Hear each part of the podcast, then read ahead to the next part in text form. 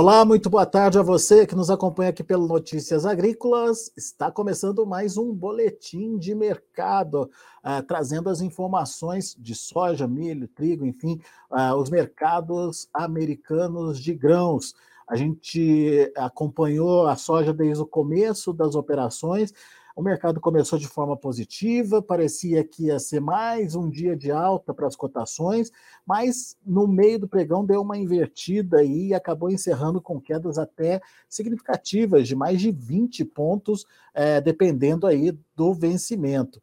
E a gente quer entender essa, essa mudança de humor lá em Chicago e nosso convidado de hoje é o meu amigo Ginaldo de Souza, lá do Grupo Laboro.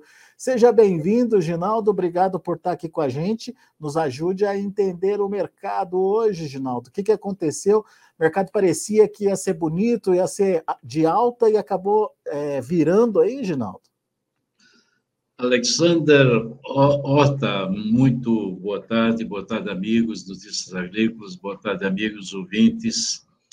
É, Alex, nós começamos, evidentemente, o dia em alta, o mercado testou novamente as altas que havia testado na segunda-feira, vamos falar do novembro, nessa faixa de 14,32, e botando aí 10 centavos de alta, mas o mercado começou a sentir um pouco, o próprio, vamos dizer, GFS, o modelo americano, começou colocar um pouquinho mais de chuva, nada excepcional, mas nós tivemos aí hoje um dia de tomada de lucro que nós que nos envolve e nos leva a, a dizer o seguinte: hoje a demanda, apesar de ter tido uma venda extra, foi relativamente muito calma. Vamos dizer, essa venda extra se refere a vendas é, da semana.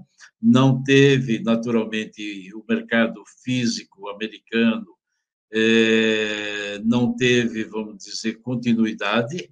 Então, a falta de demanda, as condições climáticas que depois foram confirmadas pelo modelo europeu, fez com que os fundos fizessem o quê? Tomada de lucro, o famoso profit take.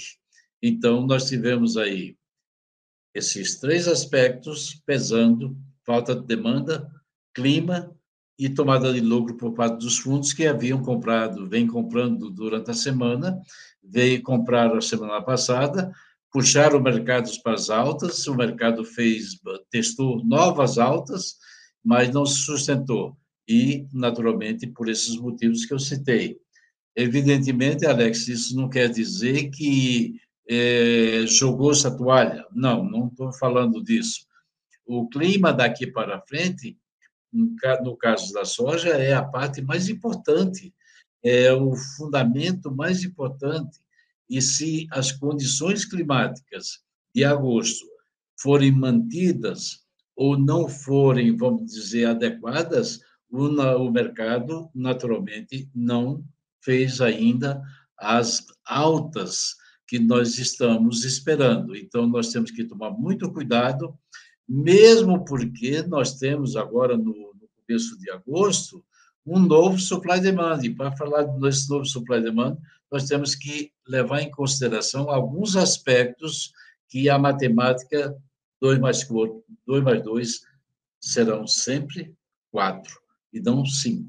Então, nós temos que ficar atentos a essa questão do que vai acontecer baseado nas condições climáticas, baseado naturalmente no, no, no, no crop condition, nas condições das safras, para poder entender melhor o que poderá acontecer, Alex. O, o Ginaldo, o próprio USDA já ficou devendo para a gente, desde o último relatório, uma correção de produtividade, né? Ele vinha mantendo uma produtividade considerada alta, até pelo próprio mercado, né, Ginaldo? Você acha que dessa vez é, essa situação muda? Alex, eu, eu coloco sempre o seguinte, venho dizendo desde o início da, do, do, do, vamos dizer, lá quando você tem o, a, o famoso, a famosa reunião agrícola, lá no final de fevereiro, onde eles, eles estimam área, produtividade tal, safra, etc. Eu venho dizendo, o USDA começou com um número muito alto de produtividade para soja, na faixa de 52, e no milho, você lembra da barbaridade? 181,7. Ele reajustou isso depois, é, em termos de, de, de, área, fez com que a soja desse quase um limite de alta, quando ele reduziu 4 milhões de acres na soja e aumentou apenas 2 milhões de acres no milho, mas ele manteve e vem mantendo um, é, com certa tranquilidade os 52 buchos por acre na soja. É preciso entender um pouco essa matemática e levar em consideração os números que eu vou mostrar para vocês. Imagine você que a condição da safra do ano passado era muito superior do que as condições deste ano. A soja neste ano tem 50, 54% de boas excelentes e o ano passado ela tinha 59, na mesma semana, né? Na mesma semana, 59%, 59 de boas excelentes. Produziu 49,5 acres, ah, perdão, buchos por acre. Ou seja, safra melhor, 49,5. Este ano, ela tem uma condição de qualidade, boas excelentes, inferior o USA está colocando uma produtividade de 52 bushels, ou seja, uma produtividade superior àquilo que foi o ano passado. Então, uma coisa está errada. Ou o USA sonegou informações passadas, ou USA está sonegando informações do presente e vai ter que corrigir no futuro. Não é possível que uma soja de 54 produza 52 buchos e uma soja de 59%, produzindo 49,5%. Alguma coisa está errada. Então, eu espero que o próximo relatório o USA venha corrigir e que essa safra seja uma safra, em termos de produtividade, inferior ao ano passado. Consequentemente, teria que ser ajustado. Agora, vamos fazer aqui uma ressalva importantíssima a questão do clima daqui para frente. A soja é feita para os americanos durante agosto. Será que o clima vai se ajustar, vai ser ideal em agosto? Nós vimos abril, plantio excelente, maravilhoso, porém com chuvas no limite, sem reserva hídrica. Maio não foi diferente, sem reserva hídrica, plantio excelente, correu tudo muito bem. Chegou em junho, a coisa impactou. Junho se esperava que tudo corresse bem, não correu bem, e aí começou a haver decréscimo, ou seja, redução da qualidade das lavouras. E, evidentemente, em julho, nós tivemos chuvas maiores, chuvas melhores, mas a reserva hídrica não foi recuperada no seu total. Nós temos estados se você olhar o Drought Monitor de hoje, você vai verificar que a área seca expandiu em 3% para a soja e para o milho 4%, 13, 12%. Então, veja bem que não está havendo uma melhora da, da, da área seca. Nós vimos há duas semanas uma melhora nas condições de lavoura, e vimos a condição do Drought Monitor melhor. Hoje, nós estamos com é, 3% pior do que estávamos a semana passada. E no milho estamos 12% pior. Então, alguma coisa, meu amigo, vai ter que ser ajustado. Ou o clima melhora daqui para frente, recuperando as condições da lavoura, principalmente da soja, que tem recuperação, ou nós vamos ter um ajuste muito grande futuramente em termos de produtividade, e isso o USA não vai poder esconder, e a matemática não falha, 2 mais 2 tem que ser 4. É isso. Ô, Ginaldo, só entendendo essa questão aí da produtividade e a importância dela para é, buscar novos patamares de preços. A gente já tem alguma parte nesse movimento de alta é, já precificado dessa produtividade que é, o que Não, que essa... eu diria para você hum. que o mercado por exemplo, no último relatório, já colocou é, que, a, vamos dizer, que se esperava 51, 50,8 tal, e o USA veio com 52. Ele está mantendo isso de uma certa maneira, mas o mercado não está levando tanto em consideração. Então, muito, alguma coisa que fez os preços subirem, naturalmente, foi as condições das lavouras, porque pelo USA a safra é cheia, e nós sabemos que isso não vai acontecer a menos que chova é, suficientemente bem daqui para frente. É, as condições climáticas até hoje de manhã apontavam irregularidades para o, vamos dizer, o início de agosto. Agora à tarde, o modelo europeu colocou mais chuvas, por exemplo, boas chuvas nas Dakotas, Nebraska é, e no Missouri. É, o lado leste, que até então vinha chovendo bem, está numa programação, num prognóstico de chuvas inferiores mas houve uma melhora nas previsões. Se isso vai se confirmar, eu não sei, mas nós temos que ficar atentos, porque agosto é o mês da soja, é o mês que você vai ter, naturalmente, as condições e avaliar pelas condições climáticas a safra que vem pela frente. Nesse exato momento, Alex, eu diria para você, tem que ficar de olho 24 horas por dia, acompanhando o tempo tempo daqui é que vai fazer a diferença nos preços. Você pode ver soja a 16 ou pode ver soja descendo abaixo de 13.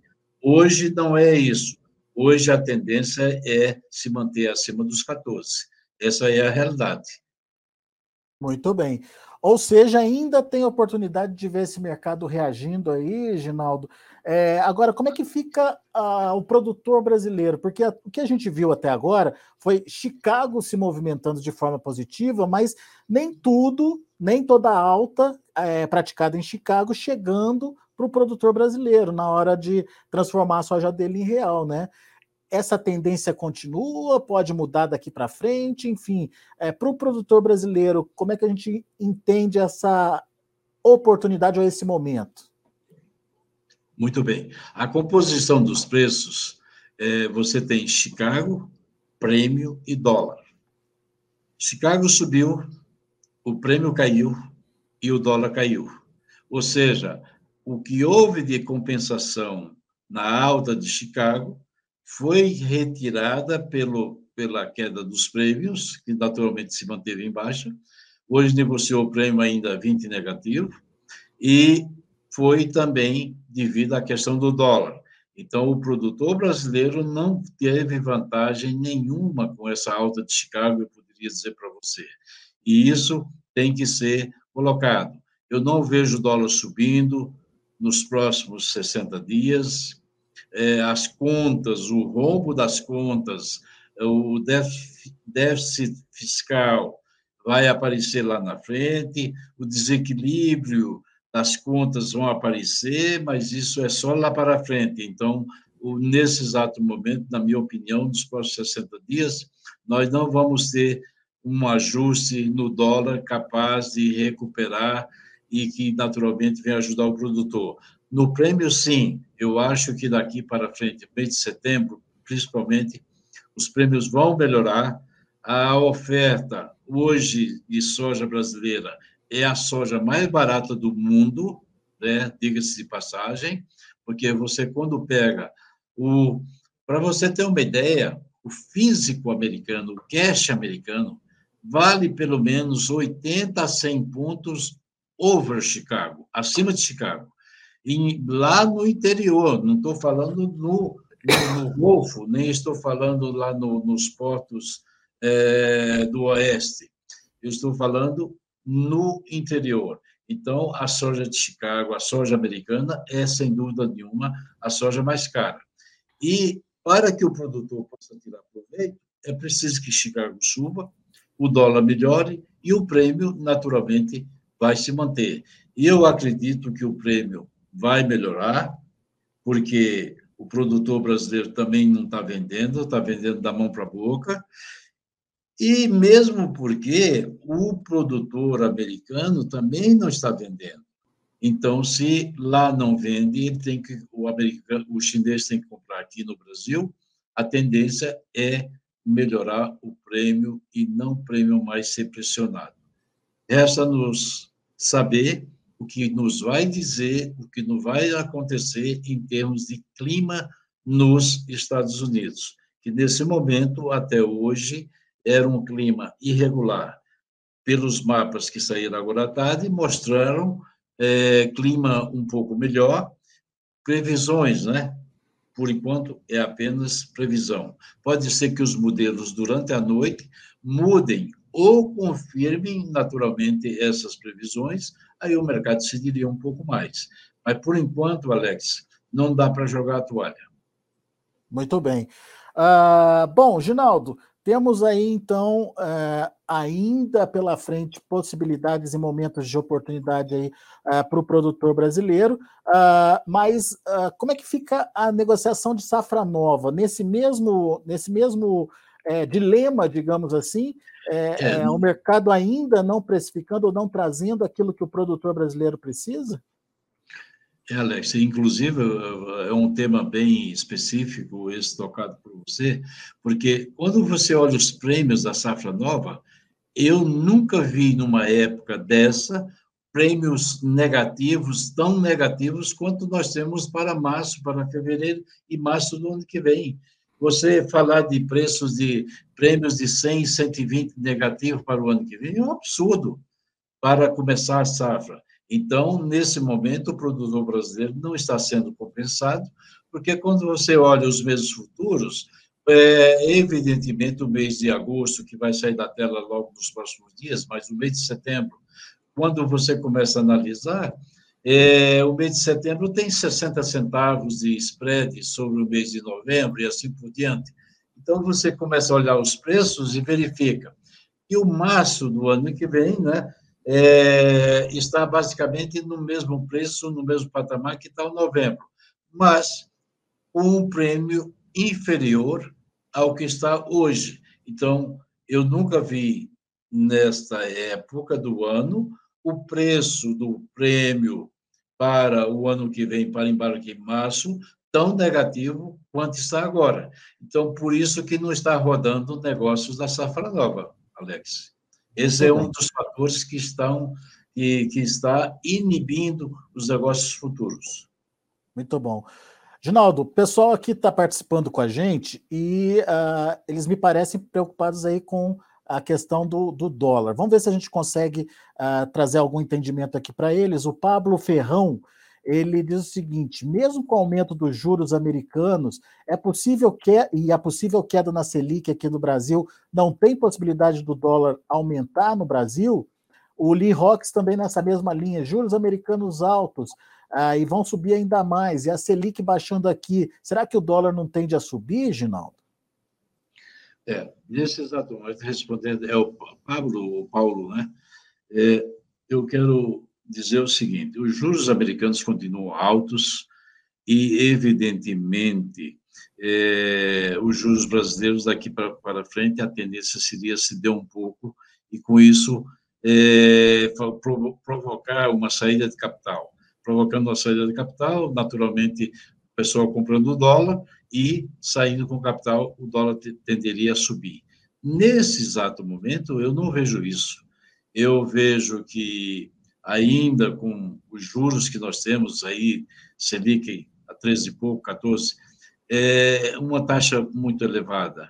E não considero isso uma coisa que vai mudar do dia para a noite, vai baixando gradativamente, devagar, à medida que a inflação vai. vai. Nós estamos ainda, só para ter uma, uma resposta mais clara, colhendo frutos do governo passado, não é frutos desse governo não é frutos, vamos dizer, a nossa balança comercial, o nosso, vamos dizer, ritmo de embarques, isso, daquilo, tal, ainda são frutos do, do, da, das vendas que foram feitas o ano passado. Então, eu diria para você que eu não espero, nesse exato momento, uma alta dos juros, mesmo porque os juros não uma alta do dólar, mesmo porque os juros vão caindo gradativamente à medida que a inflação vai cedendo. A inflação americana é alta, eles vão manter esses juros é, nessa faixa de 5,25, 5,50, mas não vejo com isso influenciando tanto no dólar. O que provocaria uma alta do dólar seria uma queda brusca nos juros aqui e você ter, evidentemente, um fluxo de capital saindo do país, provocando, então, uma melhor taxa para o dólar. É isso que eu posso responder. Eu não vejo o dólar ajudando pelos próximos 60 dias, meu caro. É, e, e, tudo indica que não vai ter uma queda brusca dos juros por aqui, né, Ginaldo? Deve ser uma queda paulatina, com cuidado, enfim, para não, não estragar o que já foi feito em relação ao controle Sim, de inflação. Senhor. Nós vamos estragar tudo o que já foi feito, e infelizmente as coisas não, não estão correndo do jeito que nós gostaríamos que acontecesse, mas é a verdade, nós temos que conviver com isso, temos que é, trabalhar no sentido de, de aproveitar os nichos específicos de mercado e pensar que este prêmio está deteriorando os preços, o dólar também, e que Chicago pode ser ainda o refúgio para que a gente possa, naturalmente, alcançar preços melhores. Eu diria que nesse exato momento, se as condições climáticas de agosto não forem benéficas e forem do tipo de junho, julho, nós vimos até agora, nós vamos ter, naturalmente, redução da produtividade, e aí sim, olha só o número que eu vou colocar para você, com todo, com todo respeito. Se você teve o ano passado 49,5 com, com, com índice de 54% boas excelentes, este ano, 52% pelo USA, com, com índice de 59 boas excelentes, nós estamos falando de dois buchos e meio, dois buchos e meio, que está errado na cara, está errado. Imagina você, 84 milhões de, de, de acres a 2,5, nós estamos falando é, 84, 2,5, nós estamos falando de 210 milhões de buchos a menos que o USA teria que ajustar isso lá na frente contra um estoque final de 350 previsto. O que, ele vai ter que fazer? Se ele colocasse isso, o mercado daria dois limites de alta, três limites de altas. Pois não é. é. isso que ele vai fazer. Ele vai pegar, se ele baixar, vai baixar em agosto um pouco, vai baixar um pouco em setembro, vai ajustar as exportações, baixar mais as exportações bom para o brasileiro, porque nós vamos poder exportar mais, porque a demanda vai continuar, a China vai fazer 102, 103 milhões de toneladas, e com isso, o que, que aconteceria? Aconteceria uma coisa muito boa, porque o brasileiro vai poder trabalhar tranquilo, sem a concorrência é, enorme dos americanos. Uma outra coisa que me chama a atenção e que eles não podem fazer muita coisa, mas o governo americano pode. Por exemplo, o uso do, do, da soja, do óleo de soja, do biocombustível, é, vem sendo incentivado fiscalmente pelo governo. Se tiver pouco estoque, o USDA vai fazer o quê? Vai reduzir esse benefício fiscal para as empresas misturadoras e vai, consequentemente, elevar os estoques internos, reduzindo o esmagamento. Então, ela reduz o esmagamento, reduz exportação, sobra mais estoque. É isso que eles vão ter que fazer, é isso que eles vão ter que praticar. Isso vai ter que, inevitavelmente, acontecendo a redução que eu espero que aconteça na safra, eles vão ter que ajustar os estoques, fazendo com que as exportações sejam menores e o esmagamento também seja menor pela retirada de incentivos fiscais. É isso que eu espero, e isso é bom para o brasileiro, que nós vamos, naturalmente, ter mais espaço para as exportações. Pois é. Ô, ô Ginaldo, tem mais pergunta aqui chegando. O, o Edson Zap, ele é, constata aqui o seguinte: estamos o ano inteiro com prêmios negativos. O, o Alex, pagou um Eu vou, vou repetir, Ginaldo. O Edson Zap está dizendo que está constatando aqui que estamos o ano inteiro com prêmios negativos. Tem a ver com a grande safra que a gente colheu, né, Ginaldo? Com certeza. Você indiscutivelmente, apesar da safra, da quebra da safra da Argentina, nós cobrimos o déficit da, da safra argentina e tivemos uma grande safra de 155 milhões de toneladas. E isso é, os americanos não tiveram muitas sortes é, na safra dele passada, porque a safra dele passada também teve quebra, né? Então, a gente tem que levar em consideração que, eu, de um modo geral, não, não, não fomos beneficiados em termos de prêmio, porque tivemos uma safra muito grande. É o que está acontecendo com os futuros da nova E o pessoal está, naturalmente, é, começando a pressionar, vendendo lá na frente, esperando que venha uma super safra. Então, a super safra quer dizer também que preços menores sempre vão acontecer. Quanto maior a oferta, menor o preço, inevitavelmente. Tem uma última pergunta aqui do Luciano. É, ele quer saber se você confirma, Ginaldo, que a gente teria para o final do ano, até dezembro, estoques praticamente zerados de soja. Você ouviu essa informação? Tem essa conta de cabeça aí? É possível que aconteça isso? Está falando zerado? do estoque americano? Eu entendo que é no Brasil. Não, estoque Brasil, de soja não, Brasil. Não, o estoque do Brasil não. Nós temos uma grande, nós temos 50 milhões de toneladas nas mãos ainda para vender, Alex.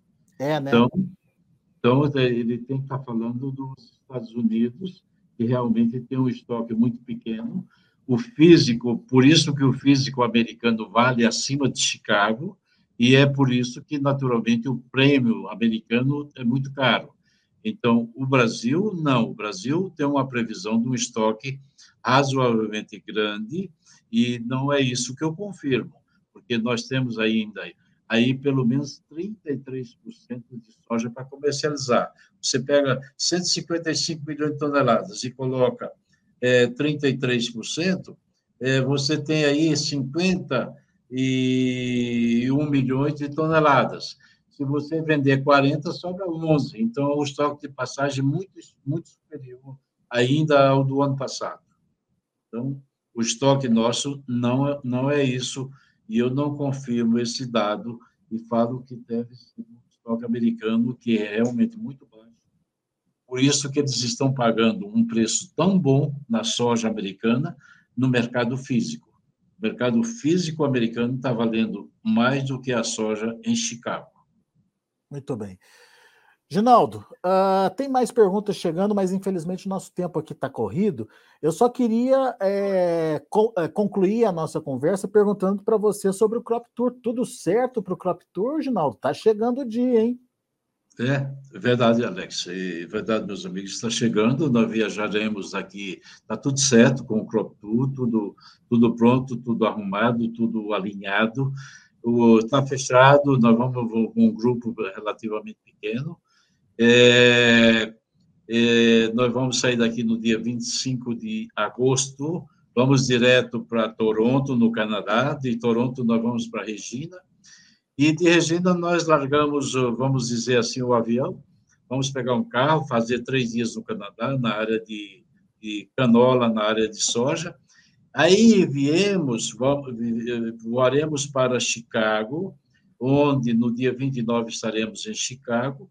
De Chicago nós vamos a, ao estado de, de, de, de Indiana, de Indiana vamos ao Ohio, depois voltamos, vamos à feira no dia 31, a Indicator, o Farm Progress Show. é, onde vamos ver tudo que tem de novidade, tecnologia, eventos, vamos conhecer, trocar ideia com o produtor, discutir como é que está isso, como é que foi a safra, como é que está, como é que está vendo, e depois nós seguimos normalmente para Missouri, vamos passar por St. Louis, St. Louis nós vamos para Iowa, vamos passar pelo centro, por Des Moines, depois vamos para Nebraska, depois vamos para Dakota do Sul, Dakota do Norte, voltamos em direção ao leste, vamos passar por Minnesota, e depois entramos em Wisconsin, descemos de Wisconsin, passando, cortando um pouco, beirando, vamos dizer, é, Iowa com, com, com Michigan e vamos para Chicago. Vamos chegar em Chicago dia 4, dia 5 de setembro, e dia 7 e dia 8 estaremos voltando para o Brasil. É claro que durante o nosso trajeto, durante a nossa viagem, nós vamos parando. Em cada parada nossa, o grupo vai se dividir, vai falar, vamos gravar ao vivo, transmitir ao vivo, em loco, as condições de lavouras, é como está a planta, quantas plantas tem por metro linear, como está a situação de cada de cada pé, quantas plantas, quantos, quantas vagens tem em cada planta, enfim, trabalho técnico, trabalho específico, calculando, inclusive, é, para podermos avaliar, baseado na área que nós vamos estimar e baseado na estimativa que nós temos de produtividade, a nossa safra, e dizer, olha, a safra americana, no nosso ponto de vista, vai ser uma safra de 110 milhões de toneladas, vai ser de 108, vai ser de 112. E é isso que nós vamos fazer, um trabalho técnico, transmitindo ao vivo, diariamente, de manhã, à tarde, no finalzinho da tarde, quando paramos para pernoitar, as condições de lavouras. E é um trabalho altamente profissional. Muito bom. Meu amigo Ginaldo, muito obrigado mais uma vez pela sua participação aqui, por estar com a gente e dividir uh, um pouquinho de, do seu conhecimento aqui com os nossos internautas. Volte sempre, Ginaldo. Alex, um abraço, um abraço a todos os amigos, a todos os ouvintes. Fiquem com Deus, sucesso. Vamos esperar os mapas da noite e ver o que é que eles vão dizer. Se mostrar chuva, o mercado cede mais um pouco, se não mostrar chuva, recupera tudo amanhã. É o mercado de clima. Nós estamos vivendo um mercado de clima. É um up, down. Nós temos que estar tranquilos, serenos, para entender que a volatilidade do mercado climático é sempre muito grande. Um abraço a todos. Valeu, Ginaldo. Abraço para você. Está aí, Ginaldo de Souza, aqui com a gente, trazendo as informações do mercado da soja, do mercado uh, de grãos lá na Bolsa de Chicago. Uh, gostaria de passar para vocês aqui o fechamento uh, dos preços lá na Bolsa de Chicago. O primeiro vencimento para soja em agosto acabou encerrando com queda de 14 pontos mais 25 a 15 dólares e 32 centos por bushel. Setembro, 14 dólares e 53 centos por bushel, perdeu 15 pontos em relação ao fechamento anterior. E o novembro, 13 dólares e 98 centos por bushel, perdendo aí 22 pontos. Para o milho, também um dia negativo. Setembro perdeu 7 pontos, fechou a 5 dólares e 33 centos por bushel. Dezembro, 5 dólares e 42 centos por bushel, perdeu 6 pontos. E o maio de 24, 5 dólares e 60 centos por bushel, queda de 5 pontos mais 25. E para finalizar, queria passar também é, os preços do trigo. Para setembro, o trigo fechou a 7 dólares e 12 centos por bushel, perdendo um pouquinho mais de 7 pontos. Para dezembro, 7 dólares e 35 centos por bushel, queda de 6 pontos mais 75. E para maio, 7 dólares e 61 centos por bushel, queda de 2 pontos mais 75. São os números de fechamento do mercado lá na Bolsa de Chicago. A gente vai ficando por aqui. Agradeço a sua atenção, a sua audiência. Daqui a pouco tem outras informações e mais destaques para você. Continue com a gente.